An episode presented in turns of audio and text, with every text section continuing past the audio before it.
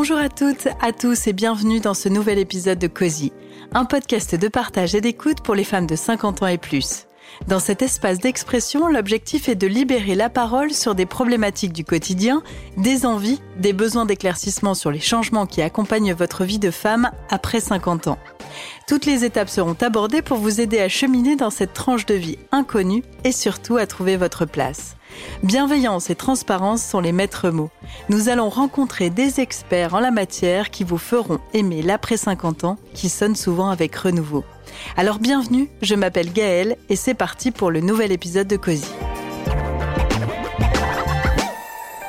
Aujourd'hui, on va parler des clichés et des tabous qui existent autour de la ménopause avec mon invité du jour, Sophie Kuhn, créatrice du compte Instagram Ménopause Stories et auteure de Ménopause est libre, manifeste pour une ménopause réinventée, sortie aux éditions Marabout en 2021.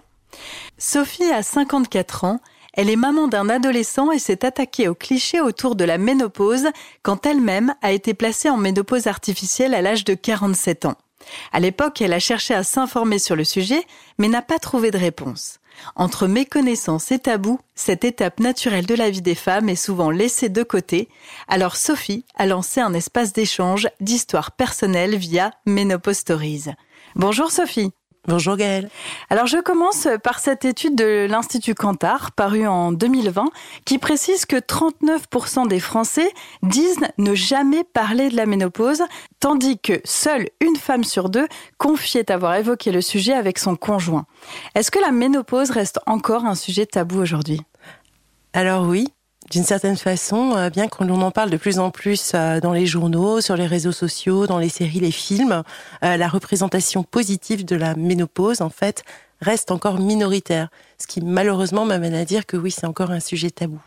Alors, il est clairement naturel de vieillir, pourtant, l'acceptation du temps qui passe est moins évidente dans notre société occidentale. Ça, tu en parles dans ton livre. Le sujet est laissé de côté et renvoie clairement aux inégalités de traitement qui sont subies par les femmes qui vieillissent, alors que les hommes se bonifient en prenant de l'âge. Quel est ton avis sur cette question et quelle est ton analyse?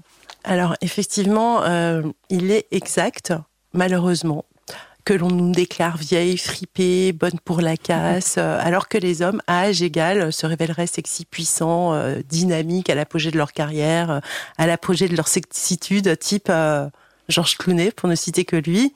Et on commente en fait rarement la bedaine des hommes, ni leur calvitie, ça c'est pas un sujet. Alors que le corps des femmes, lui, est public et est commenté en permanence. Donc nous, si on va commencer à prendre une petite bedaine, avoir une physionomie qui change, les cheveux gris, les cheveux blancs sont énormément commentés, les rides, etc., c'est une panique à bord. Donc, ça me fait dire que par rapport à ça, euh, un, on n'est pas libéré et on est bah, on n'est pas du tout sur un mode euh, d'égalité. Est-ce que finalement le premier cliché, c'est pas de voir ce temps qui passe comme un signe de déclin? Pour la femme. Tu parles des cheveux gris, tu parles de, des rides, etc. Et d'ailleurs, si je peux me permettre une brève parenthèse d'histoire avant ta réponse, on n'est finalement pas si loin de sa définition première qui avait été évoquée et inventée par le docteur De Gardanne, c'était en 1816, dans sa publication sur le sujet qui s'appelait Avis aux femmes qui entrent dans l'âge critique. Alors, il parle d'une période de décrépitude. Est-ce qu'on en est encore là aujourd'hui? Alors oui, on en est encore là, bien qu'on essaie de casser le modèle. Mais alors là, moi, je vais vous surprendre, euh, bien que effectivement, ce podcast s'adresse aux femmes de plus de 50 ans, aux femmes de mon âge. Pour moi, la ménopause n'a pas d'âge. En ce sens où elle peut toucher, euh, elle peut s'adresser à des femmes euh, plus jeunes. Il y a des cas de ménopause précoce, il y a aussi des ménopauses induites. Ça a été mon cas, une ménopause artificielle. Et dans ce cas-là, ça pousserait le curseur. Ce qui me ferait dire effectivement que la, la ménopause en tant que telle, normalement, pourrait être totalement dissociée de cet aspect vieillesse malheureusement, dans la majorité des cas, et si on approche l'âge médian au moment où on a la ménopause, donc c'est-à-dire 51 ans, vient se curser deux choses, donc effectivement la ménopause et l'entrée euh, dans l'âge dit mûr, quoi. Voilà. Et donc, effectivement, toutes les images qui sont associées à cela, c'est le, déclin, la décrépitude. Euh, de toute façon, on, passe on parle de carence hormonale, euh, d'une bah, d'une femme qui est bonne à mettre à la casse, comme je le disais. Donc effectivement, malheureusement, on en est encore là. Justement, tu parlais du vocabulaire qui est utilisé donc aujourd'hui, effectivement, et qui contribue aux connotations péjoratives autour de cette question de la ménopause. Alors quand on parle par exemple de déséquilibre, de désordre hormonal, par exemple, pour toi, est-ce que c'est juste? Est-ce qu'on peut le la qualifier autrement, cette ménopause? Alors pour moi, il est juste que alors là, pareil, il y a plusieurs phases. Euh, la phase de la préménopause et de la périménopause est bien une phase de déséquilibre hormonal. C'est vraiment un moment où les hormones euh, jouent, différemment le registre, tout comme on peut rencontrer ces déséquilibres tout au long de la vie, bien entendu. Euh, un syndrome prémenstruel, enfin, il y a plein de, moments dans le cycle de la femme où on vit ce déséquilibre. En revanche, la ménopause en elle-même, pour moi, Là, c'est une rupture de l'équilibre hormonal. L'équilibre qu'on a connu jusque-là, je veux dire, à partir du moment où ça s'arrête, ça s'arrête. Mais ce qui se joue, pour moi, est bien plus intéressant, puisqu'à partir du moment où quelque part il y a une rupture, il y a une nouvelle reconstruction derrière et une nouvelle rencontre. Donc tout un, champ euh, à, recréer, à expectorer, si je puis dire. Un champ lexical, tu veux dire? À tous les niveaux. Un champ lexical, oui. En règle générale, on va parler de, dégénérescence, etc. Alors que pour moi, si derrière il y a des choses à reconstruire, on pourrait parler d'une pulsion, d'une reconstruction, d'un renouveau. Voilà, c'est comme un champ qui, renaît quelque part. Au niveau de l'hormone, bien entendu, à partir du moment où l'équilibre est rompu, euh, ça ne reviendra pas. Mais néanmoins, on peut mettre tout un tas de choses en place pour pouvoir vivre cette ménopause sereinement. Donc, euh, le champ est à, est à, est à, à, faire fleurir, voilà, et à, et à inventer, tout à fait. Et alors, tu considères aussi qu'il y a un espèce de, de, consensus, une homogénéisation de la ménopause, comme si toutes les femmes passaient exactement par la même étape. Or, a priori, euh, pour toi, il y a plusieurs ménopauses. Ah bah, il y a autant de ménopause qu'il y a de femmes. Alors déjà, là, tout à l'heure, je, vous ai dit qu'effectivement, il y avait plusieurs cas de ménopause. La ménopause d'insuffisance ovarienne prématurée, la, ménopause précoce, les ménopauses induites, euh, soit par, parce qu'on a eu un cancer et qu'on doit être placé en ménopause artificielle ou d'autres cas. Les femmes qui sont euh, ménopausées euh, voilà, à différents âges. Et aussi, bah, différentes façons de vivre la ménopause. Il y a des femmes qui vont très très bien vivre leur ménopause, d'autres qui vont pas forcément bien la vivre. Dans la même famille, on peut avoir toutes les situations. Déjà, il existe, entre guillemets, si je puis dire, 34 symptômes. Euh, qui entourent la ménopause, euh, toutes les femmes ne vivront pas déjà les 34 symptômes, mais certaines ne vivront rien du tout. Donc, la ménopause en tant que telle, c'est un, c'est un c'est un, sujet donné, hein. je dirais un, grand ensemble. Mais à l'intérieur, il y a autant de sous-ensembles et de possibilités de vivre euh, l'histoire, en fait, bien sûr. Et tu parlais de symptômes, on peut en citer quelques-uns peut-être? Oui, alors les plus connus, euh, bien sûr les bouffées de chaleur, euh, le trouble de l'humeur, l'anxiété, sécheresse vaginale, euh, perte de mémoire, dépression, douleurs articulaires, céphalée, les douleurs mammaires aussi. mais le premier signe, c'est bien entendu l'irrégularité du cycle. Et alors justement, on parle de tous ces symptômes. Est-ce que l'autre cliché de la ménopause, ce serait pas de traiter euh, cette tranche de vie euh, uniquement sur l'angle médical, alors que au final, il y a beaucoup plus que ça. Euh, J'en reviens à l'histoire d'ailleurs dont je parlais tout à l'heure, parce que d'après plusieurs médecins du 18e et 19e siècle, la femme, en perdant sa capacité de reproduction, perdait, ce qui est incroyable, sa vocation sociale. On l'incitait même à rester dans la sphère privée. Est-ce que c'est encore le cas aujourd'hui, selon toi? Oui, d'une certaine façon, c'est encore un peu le cas, quoi qu'on soit en train de se battre pour euh, réussir à, vivre autrement. Alors, sur l'aspect médical, c'est très intéressant parce que, bien entendu, donc on enlève tout le cas de la ménopause, mhm. euh, d'insuffisance ovarienne prématurée, qui est une pathologie. En tant que telle, la, la ménopause est physiologique. Donc on pourrait se dire, bah, entre guillemets, ça passe crème. Donc euh, le médical, euh, limite, euh, pourquoi s'occuper du médical dans ces cas-là et pourquoi médicaliser la femme à ce moment-là? De toute façon, la femme, de manière générale, autour du cycle, est toujours médicalisée depuis le début. Hein. Donc pourquoi la médicaliser principalement à ce moment-là? En réalité, ce que l'on ne perçoit pas forcément facilement, c'est que la carence hormonale, donc la chute des hormones, peut engendrer alors les troubles que l'on va voir comme ça, euh, je dirais le dessus de l'iceberg, donc ce dont j'ai parlé, euh, la sécheresse vaginale, c'est pas marrant, hein, mais euh, les bouffées de chaleur, etc. Toutes ces choses que l'on peut voir en vraiment, quoi, on, on les vit, mais en regard de ça, en creux, il y a aussi un autre aspect, enfin trois autres aspects qui sont euh, les problèmes cognitifs, les problèmes osseux et le problème cardiovasculaire. Voilà. Donc à partir de là, en fait, ce qui est très important, c'est de faire le point pour savoir où on en est à ce moment-là, pour pouvoir vivre la vie tranquillement, le futur. En fait, c'est un moment de rendez-vous pour moi, la ménopause. C'est le moment vraiment du rendez-vous avec mon, futur. Je dessine mon bon futur. Et c'est en ce sens où euh, aller voir le médecin à ce moment-là, c'est essentiel même si on se sent en pleine forme, il faut faire le point. Ça, c'est le côté un peu médical. Mais... Ça, c'est le côté un peu médical. Après, au niveau sociétal, alors ça, c'est encore un autre aspect. à l'époque, effectivement, ce qui se passait, c'est que la femme était mise au couvent, et je vais vous expliquer pourquoi. Elle était mise au couvent parce que euh, à la période que vous citez, euh, c'est donc post-révolution, etc. Euh, les hommes, en fait, devaient conserver leur sperme absolument pour pouvoir faire des bons petits soldats. Et le problème, c'est que s'ils étaient attirés par des femmes de 50 ans et plus et qui ne pouvaient pas donner de bébé, bah, ils perdaient leur sperme. Et au même titre, ils n'avaient pas le droit de se masturber non plus.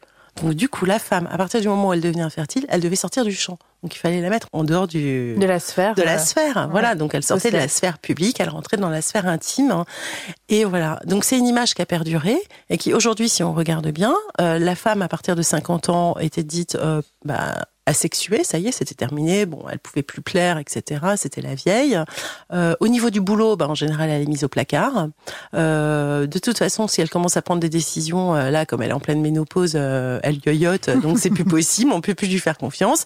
Donc quelque part, on en est encore là. Donc on a vraiment tout un champ à, à, bah, là aussi à reconstruire. Et alors, il y a une, une phrase type aussi euh, qu'entendent les filles, quand elles ont leurs règles, c'est euh, ça y est, tu es une femme. Donc si on s'en tient à cette logique, ça voudrait dire que quand on n'a plus nos règles, on n'est plus une femme. Alors moi, ça me fait bien rigoler. J'adore ce truc parce que je me dis, bah effectivement, c'est bien la question que je me pose. Alors finalement, si je suis plus une femme, bah, c'est peut-être que maintenant je suis devenue un homme.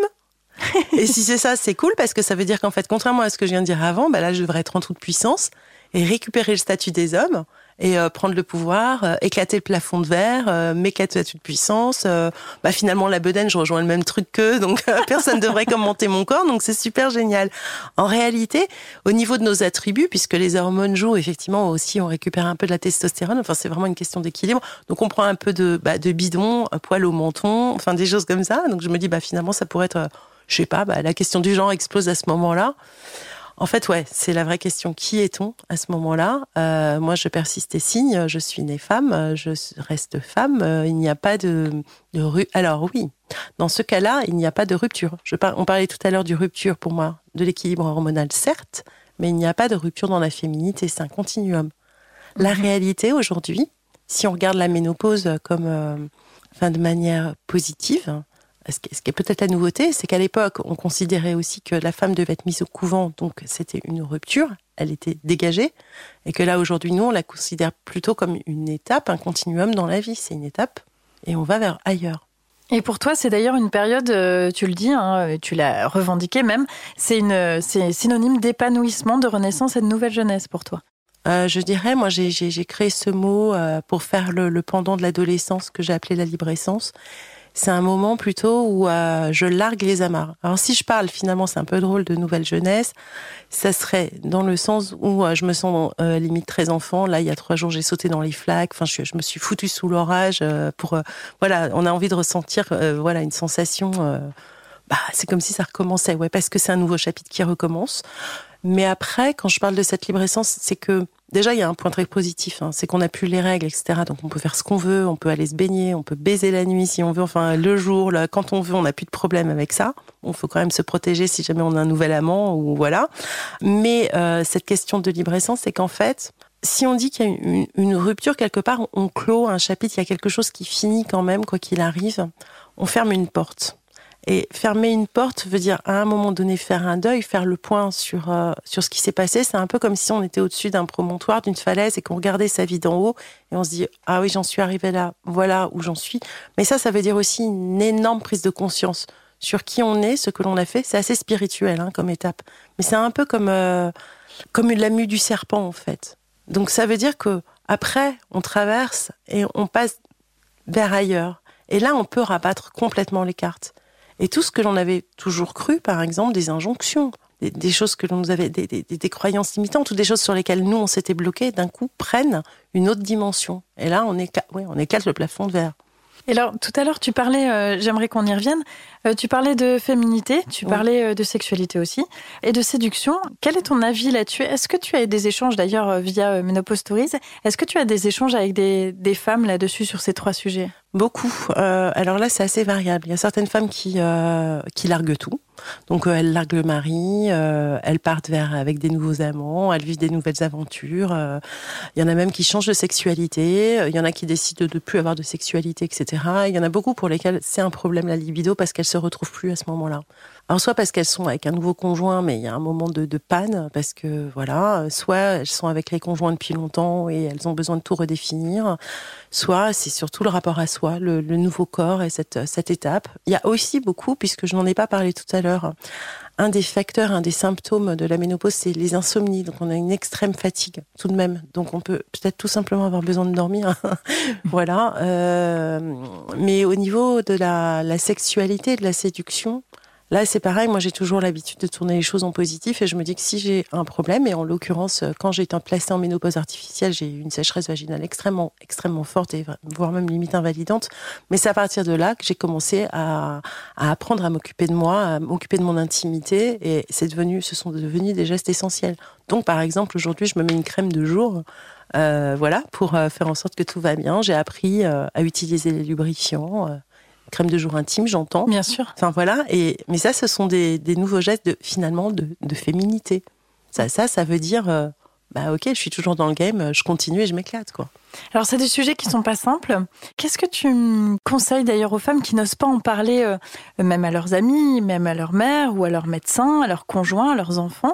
Est-ce que ça doit rester un sujet tabou ou euh, il faut justement libérer la parole? Alors, bah là, il y a plusieurs questions. En une question. En une question. Euh, ce que je leur conseille, si elles n'osent pas en parler, si elles ont une facilité pour écrire, qu'elles aiment bien, voilà, tenir un journal intime, que tous les mots qu'elles ressentent, j'entends mots M-O-T-S autour des mots M-A-U-X, mhm. qu'elles les lâchent. Ou qu'elles, si elles aiment dessiner, enfin voilà, si elles, qu'elles expriment quelque part quelque chose. Si dans un premier temps, ça doit rester très très intime. Parce qu'une fois qu'elles auront fait ça, déjà, ça sera sorti, elles l'auront verbalisé, elles l'auront posé quelque part, et ça sera chouette. Après, il faut vraiment qu'elles trouvent la personne de confiance à qui en parler. Et ça peut être l'esthéticienne, ça peut être le pharmacien, si elles n'arrivent pas à aller vraiment vers le médecin si elles ont confiance aux médecins, qu'elles y aillent, gynécologue bien sûr, sage-femme, euh, sexologue. Ah, on, oublie, on oublie souvent les sexologues, mais si elles ont une problématique, qu'elles y aillent, la meilleure amie, la cousine. Mais ce n'est absolument pas une obligation de libérer la parole. C'est pas une obligation d'en parler. En fait, je dis, on n'a plus d'injonction. Mais l'important, c'est si on sent quelque chose qui nous préoccupe vraiment, parce que c'est un moment aussi où on peut avoir des idées noires très fortes, et notamment parce qu'il y a les hormones qui jouent, mais aussi parce qu'on fait ce fameux deuil, ce bilan, et parfois on a l'impression que c'est comme si la vie était derrière nous, et quand c'est toujours ça un moment de passage, parce que rappelons-nous, on a vécu ça à l'adolescence. Donc quand on quitte un état avant de trouver vraiment l'autre, on sait un peu... Euh, un peu comme si on déménageait en fait et on n'est pas encore dans la nouvelle maison, donc euh, tout se bouscule. Donc dans ces cas-là, euh, vraiment ne pas rester seul. Et dans ces cas-là, si on a des idées noires, le psy, c'est important. Oui, c'est très important de se tourner vers un professionnel de un santé. professionnel de hein. santé. Et si vraiment on a des idées noires, les numéros d'appel. Hein. Oui, tout à fait. Vraiment, j'insiste. Alors, ce qu'il faut dire, bien sûr, euh, c'est pas un tabou parce que ce qui vous arrive, mesdames, ça arrive à toutes les femmes. Alors même si toutes les femmes ne le ressentent pas, vous pouvez vous dire qu'il y a au moins, euh, je sais pas moi, sur dix femmes, il y aura trois femmes ou quatre femmes qui auront ressenti au moins ce que vous ressentez. Donc vous n'êtes pas seul. Ça, c'est le premier truc. Et le deuxième truc, c'est n'ayez jamais peur de ce que vous ressentez. C'est légitime. Voilà, c'est vraiment. Euh, donc, si vous ne savez pas parler autour de vous, prenez le téléphone et appelez les numéros d'appel, mais ne restez surtout pas seul. Merci Sophie. Merci Yael. Merci beaucoup de briser ce tabou autour de la ménopause et de rappeler que effectivement c'est juste une étape dans la vie mais ce n'est pas la fin de la vie euh, puisque l'important vous l'aurez compris c'est bien de stopper les non-dits, de dédramatiser le sujet et de se l'approprier. Profitez de ce passage à une autre étape de la vie mesdames pour vous trouver ou vous retrouver. Je vous dis à très vite pour un autre épisode de Cosy.